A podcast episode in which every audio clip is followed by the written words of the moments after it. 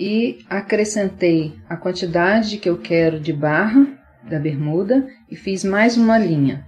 Vou pegar minha bermuda, vou encostar aqui nessa barra, nessa linha, encostar a barra nessa linha, porque eu não tenho muita referência para depois eu colocar o fio do tecido. Então, essa é uma forma que eu encontrei para eu conseguir colocar a peça no fio certinho.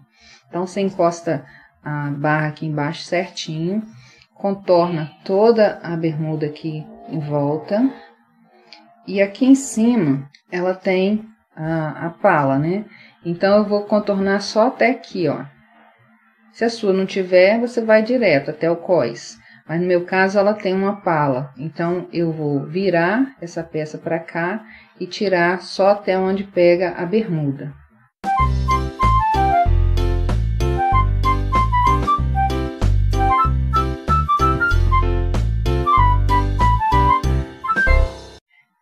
Lembro se eu falei, mas eu encostei a ponta aqui da, é, do gancho e tracei uma linha baseada nessa linha que eu fiz aqui, com esquadro, dessa forma.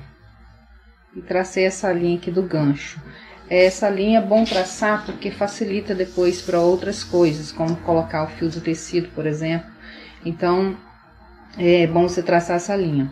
E agora vamos colocar o fio do tecido e todas as outras informações, quantas vezes vai cortar, qual o tipo de peça que é, enfim, várias anotações você tem que fazer e quanto mais anotar, melhor.